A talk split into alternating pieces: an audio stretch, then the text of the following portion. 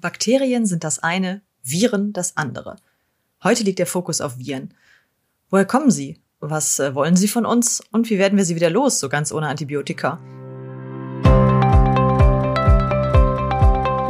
Das hört sich gesund an. Medizinische Infos, Trends, Interviews mit Experten und Tipps für einen gesunden Lebensstil. Der Otto Press Podcast.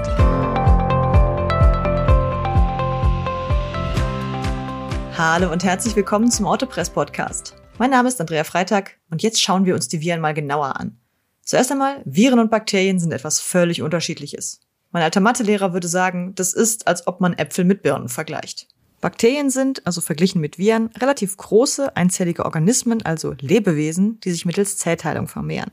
Gegen sie können Antibiotika eingesetzt werden, aber sie haben auch viele Möglichkeiten dagegen eine Immunität zu entwickeln, sich in ein Sporenstadium zurückzuziehen und die schlechten Bedingungen zu überstehen oder sich evolutionär einfach so weit zu entwickeln, dass ihnen äußere Umstände nichts mehr ausmachen. Viren hingegen sind ganz anders. Viren sind meist nur so um die 50 Nanometer groß. Also zum Vergleich, Bakterien gibt man in Mikrometer an und Viren in Nanometer. 1000 Nanometer sind ein Mikrometer. Also während ein Bakterium zwischen 0,1 und 700 Mikrometer groß ist, ist ein Virus nur 0,02 bis 0,03 Mikrometer groß, also bis zu 100 mal kleiner. Bakterien kann man unter dem Mikroskop erkennen. Ja, für Viren braucht man dann schon ein Elektronenmikroskop, also ein viel, viel genaueres Messgerät. Und weil Viren so klein sind, fallen sie auch kaum auf und es passen auch viel mehr von ihnen auf den einzelnen Quadratzentimeter. Es gibt leider auch ein Vielfaches mehr von Virenarten als an Bakterienarten auf der Welt. Klassische Viruserkrankungen sind Grippe, Masern, Windpocken oder auch Gelbfieber bei Menschen, die Maul- und Klauenseuche bei Rindern und auch die Geflügelpest unter Vögeln und natürlich auch noch etliche pflanzliche Varianten. Einer der größten Unterschiede zwischen den Bakterien und den Viren ist ja die Lebendigkeit. Also Viren sind nicht lebendig, zumindest nicht im engeren Sinne. Die Einteilung in Lebewesen und Nicht-Lebewesen wird eigentlich grob danach getroffen, ob ein Ding sich vermehren kann und einen eigenen Stoffwechsel hat. Beides ist bei Viren nicht der Fall. Sie haben auch keine Nerven, Atmung oder Organe, so wie wir das kennen. Und es gibt auch keine Männchen und Weibchen unter ihnen. Sie pflanzen sich über nicht sexuelle Kontakte fort, aber auch nicht über Zellteilung, wie zum Beispiel die Bakterien das mit ihrem Klon machen. Viren benutzen Wirte. Viren müssen sich in einen Wirtskörper einnisten und dessen Stoffwechsel für sich nutzen, um sich fortpflanzen zu können. Darum sind Viren prinzipiell erst einmal für alle Organismen mit Stoffwechsel gefährlich. Das schließt Menschen, Tiere, Pflanzen und sogar Bakterien mit ein. Man kann sich Viren also nicht wie Organismen vorstellen, sondern eher wie eine Art Quellcode oder ein Programm, das in ein bestehendes System eindringt, dort alles übernimmt und nur auf seine eigene Vermehrung einstellt. Damit das klappt, können Viren sich an ihre Wirte anpassen und entsprechend geänderte Mutationen mit in ihre Vermehrung mit einfließen lassen. Weil sich Viren permanent verändern, kann man gar nicht sagen, wie alt die Art der Viren an sich ist. Sie lassen sich nicht so gut in älteren Funden nachweisen wie zum Beispiel Bakterien. Der aktuell bekannteste bewiesene Virusstamm ist das Phytovirus, das aus einer 30.000 Jahre alten Permafrost-Bodenschicht isoliert und zur Infektion gebracht werden konnte. Oje, oh wer weiß, was da noch alles an lustigen, ausgestorbenen Virenarten im Boden schlummert, was wir alles gar nicht wissen wollen. Viren sind also, auch wenn sie nicht leben und sich nicht selber fortbewegen können, schon irgendwie Überlebenskünstler. Die meisten von ihnen sind so von so Stäbchen, Kugel- oder quaderförmigen Außenhüllen aus Proteinen umgeben und innen drin ist dieses Informationsprogramm beziehungsweise einfach ihre Art von DNS. Um in einen Wirt zu gelangen, bedienen sie sich ausschließlich physikalischer Phänomene, also zum Beispiel der Besiedlung von Schleimhäuten, durch Hautkontakt, Bisse, Schnitte oder Stiche. Irgendwie müssen sie einfach in den Körper reinkommen. wenn sie einmal drin sind, suchen sie nach den für sie passenden Zellen. Viren sind nämlich Feinschmecker, um, na, um nicht zu sagen Spezialisten. Jede Virenart ist nur auf eine ganz bestimmte Art von Zelle zugeschnitten. Wenn ein Virus im Wirtskörper ankommt, versucht es natürlich, in die für es passenden Zellen einzudringen. Die Zelle findet das überhaupt nicht gut, denn ein Fremdkörper darf nun mal nicht rein, darum hat die Zelle entsprechende Abwehrmechanismen. Nur wer einer ganz bestimmten äußeren Struktur entspricht, der wird reingelassen in die Zelle. Quasi wie nur ein Schlüssel in ein Schloss passt. Aber genau da setzt das Virus an. Es hat sein Äußeres so angepasst, dass es von der Zelle für jemanden mit Zugangsberechtigung gehalten wird. Das Virus darf passieren. Bei einer anderen Zelle zum Beispiel hätte ein Virus mit dieser äußeren Struktur gar keine Chance, da es einfach als Fremdkörper erkannt wird. In jedes Schloss passt nur ein Schlüssel. Und das erklärt auch, warum jedes Virus nur eine ganz bestimmte Krankheit auslöst und warum Viren, die für eine Spezies gefährlich sind, nicht zwangsläufig auch für andere gefährlich sein müssen. Ein Virus kann jeweils nur eine bestimmte Art von Zellen angreifen bzw. infizieren. Das heißt, eine Viruserkrankung, die ähm, die Chlorophyllproduktion von Pflanzen lahmlegt, ja, die ist für den Menschen völlig harmlos, weil wir gar keine Zellen für Chlorophyllproduktion haben. Auf der anderen Seite machen unsere Windpockenerreger einer Pflanze überhaupt nichts aus. Wenn das Virus es dann in die Zelle geschafft hat, verteilt es seine Erbinformationen darin und nutzt den hier vorhandenen Stoffwechselapparat, um massenhaft Kopien von sich selbst herzustellen. Das geht immer weiter und weiter, die Wirtszelle verausgabt sich, der Stoffwechsel kommt zum Erliegen und schließlich stirbt die Zelle ab. Dadurch reißt dann auch die Außenhülle unter der Last der produzierenden Viren, die gelangen nach draußen und können wiederum weitere Zellen infizieren. Bis dahin bleibt das Virus in den befallenen Zellen mehr oder weniger unsichtbar für unsere Abwehr. Denn unser Immunsystem springt normalerweise nur an, wenn entweder Zellschäden auftreten oder eine Zelle abstirbt, dann werden entsprechende Botenstoffe freigesetzt. Das Abwehrsystem beseitigt dann den Ballast bzw. den Angreifer. Das ist auch gut so, denn wenn unser Immunsystem überaktiv wäre und einfach mal alles und jeden angreift, ja, da wären wir ziemlich schnell ziemlich kaputt. Leider kann es dennoch passieren, dass das Immunsystem auch die eigenen gesunden Körperzellen angreift. Das nennt man dann Autoimmunerkrankung. Und das ist gar nicht so einfach zu therapieren. Aber wenn unser Immunsystem intakt ist, dann funktioniert es super. Sobald es auf Bakterien, Viren oder andere Krankheitserreger aufmerksam wird, da bekämpft es sie. Da geht es dann los mit den Abwehrkräften, den T-Zellen und den entsprechenden antientzündlichen Stoffen. Ein Teil unseres Abwehrsystems haben wir mit angeboren bekommen, ein Teil überträgt sich tatsächlich auch bei der Geburt und den Rest erlernt unser Körper einfach mit den Jahren. Wenn ein Immunsystem schon mal mit einer Art von Viren zu tun hatte, wird es Antikörper produzieren, um beim nächsten Befall zu sagen, ey, dich kenne ich, ich weiß, wie ich dich fertig machen kann. Ein zweiter Angriff ist meist viel besser abzuwehren als ein völlig aus dem Nichts kommender Angriff von einem Feind, den man nicht kennt und nicht einschätzen kann. Wenn es dann hart auf hart kommen sollte, schaltet der Körper auch mal in den Fiebermodus hoch. Das erhöht einfach die Zahl und die Wirkungskraft unserer Abwehrkräfte, damit wir den Feind schlicht überrennen können. Ja, es ist tatsächlich eine regelrechte Schlacht, die da in uns tobt, sobald eine Infektion aufgetreten ist. Aber was ist dann eigentlich das Kriegsziel des Virus? Wenn wir so im Fieber da liegen, könnten wir manchmal denken, dass der uns umbringen möchte, aber dann würde ja zeitgleich sein kostbarer Wirt sterben und damit ist seine Chance auf Vermehrung futsch. Genau wie Bakterien scheinen Viren nicht das Ziel zu haben, uns umzubringen, sondern sie wollen uns nutzen. Wie ein Parasit seinen Wirt benutzt, um selber zu überleben. Ja, wobei Viren sind natürlich keine Lebewesen, das nennt man dann den obligar intrazellulären Parasiten. Die Funktionsweise ist aber die gleiche. Also, der Virus will uns nicht umbringen. Darum passt er sich mit der Zeit an, indem er entweder stärker als unsere Immunabwehr wird, nicht mehr so starke Symptome verursacht, oder sich so anpasst, dass unser Immunsystem ihn kaum mehr als Bedrohung einstuft. Es könnte jetzt schon hunderte Virusvarianten geben, die uns in unserem Leben befallen und uns als Wirt benutzen, ohne dass es uns etwas ausmacht. Wenn keine Abwehrreaktion mehr ausgelöst wird, dann werden wir auch nicht krank. Und wieder andere Viren, ah, die passen sich so sehr an, dass sie sich sogar unbemerkt an das Erbgut unserer Zellen anlagern. Zum Beispiel das Herpesvirus ist eins von der Sorte. Wenn man das Virus einmal aufgeschnappt hat, wird es bei jeder Zellteilung unseres Körpers automatisch wieder mitproduziert. Das kann völlig harmlos sein. Ganz viele Leute haben das Virus, ohne es zu merken. Es passiert auch nie was. Ja, und andere haben dann lebenslang immer mal wieder diese unliebsamen Lippenbläschen und manche kriegen dann im höheren Alter mit geschwächtem Immunsystem sogar Gürtelrose. Das heißt, ein Virus lebt so lange wie sein Wirt. Und auch wenn das nicht ganz so krass ist wie diese potenzielle Unsterblichkeit, die Bakterien haben, ist das schon ziemlich lang für ein so nanometergroßes, nicht denkendes Ding. Und solange sie leben, können sie über ihren Wirt einfach andere Organismen mitinfizieren, über Schmier- oder Tröpfcheninfektionen oder auch einfach, wenn sie ausgeschieden werden. Vieles davon bemerken wir gar nicht, anderes ist eher gefährlich. Wie gefährlich ein Virus für uns tatsächlich ist, hängt im Allgemeinen von vier Faktoren bzw. Merkmalen der Viren ab. Kontagiosität, Infektiosität, Pathogenität und Virulenz. Das heißt also seine Ansteckungskraft, wie stark sich das Virus im Wirtskörper vermehren kann, was für Krankheitssymptome es verursacht und schließlich die Toxizität, also Gefährlichkeit für den Wirtorganismus. In ihrer Weiterentwicklung müssen die Viren also quasi versuchen, sich so an den Wirt anzupassen, dass sie sich selbst vermehren können, aber der Wirt keine Abwehrreaktion startet und auch nicht selbst daran verstirbt.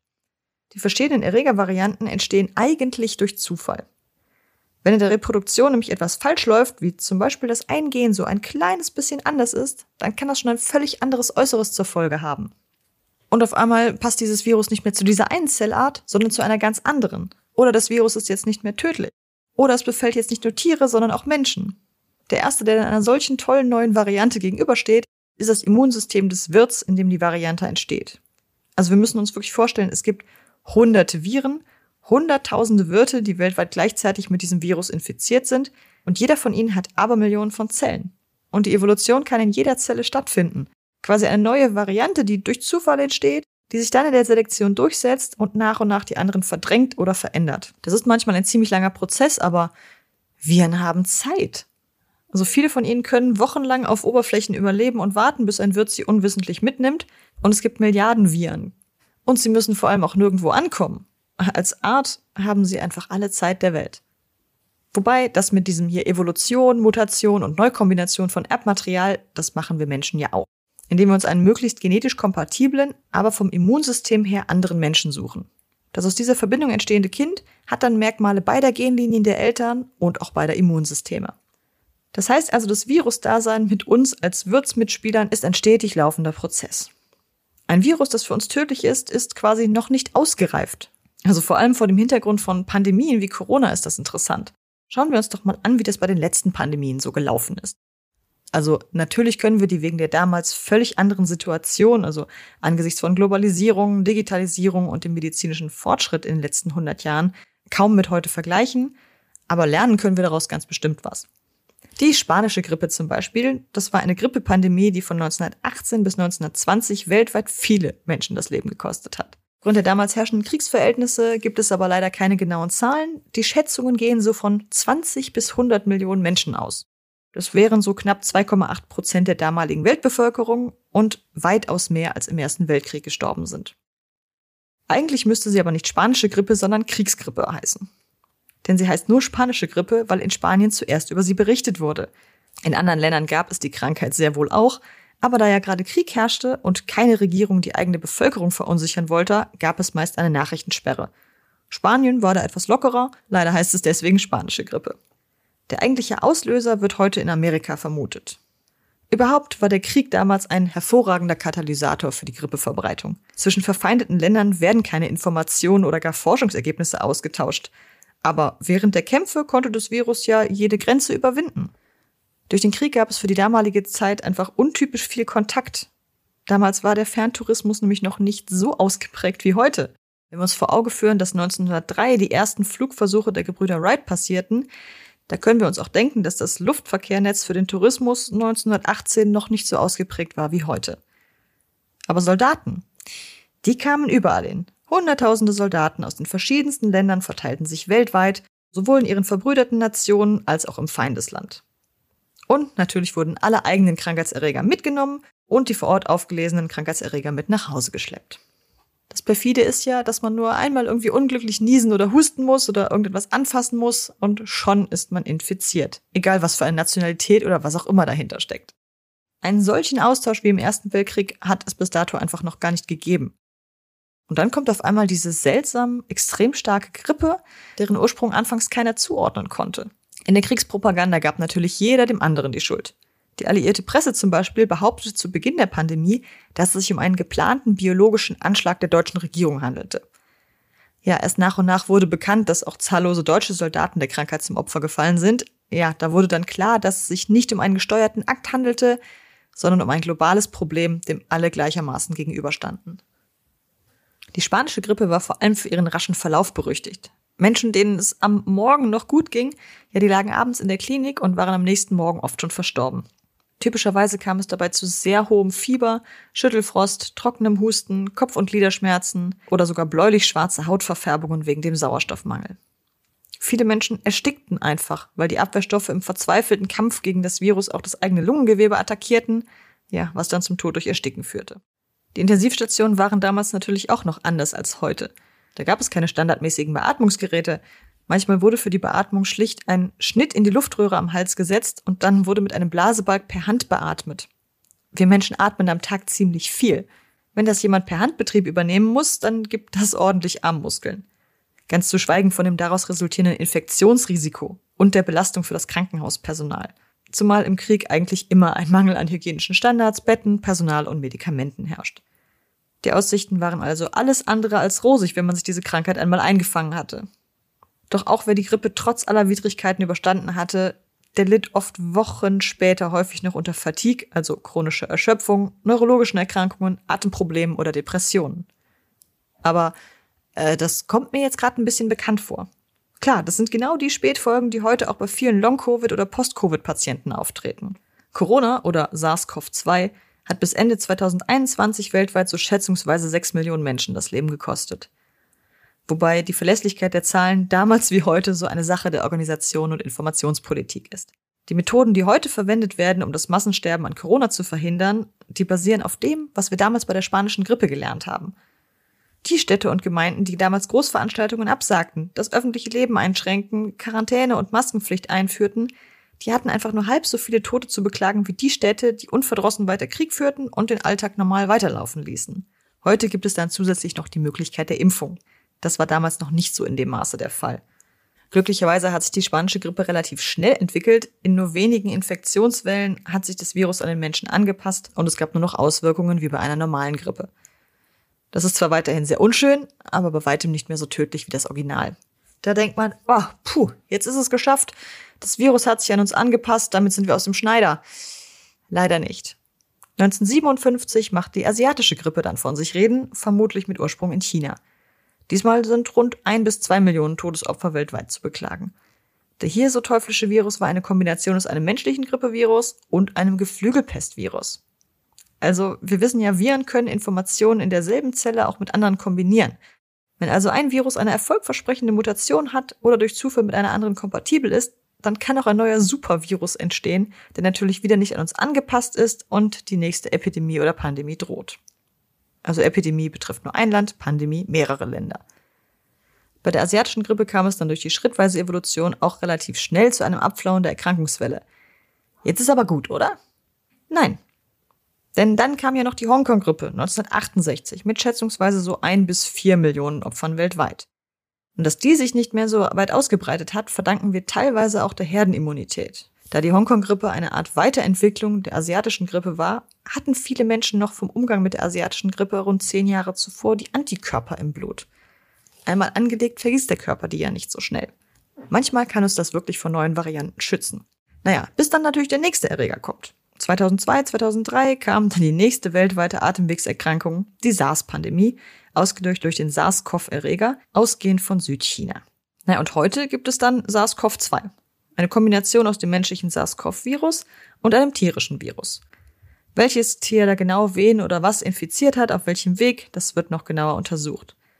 Auch da haben sich zwei Virenarten vereint und das ist jetzt für die meisten Säugetierarten gefährlich. Also von Menschen über Affen und Pandas bis hin zu Vögeln und Mäusen. Wobei dieses wellenartige Auftreten der Erkrankungen teilweise auch einfach an der Betrachtungsweise liegt.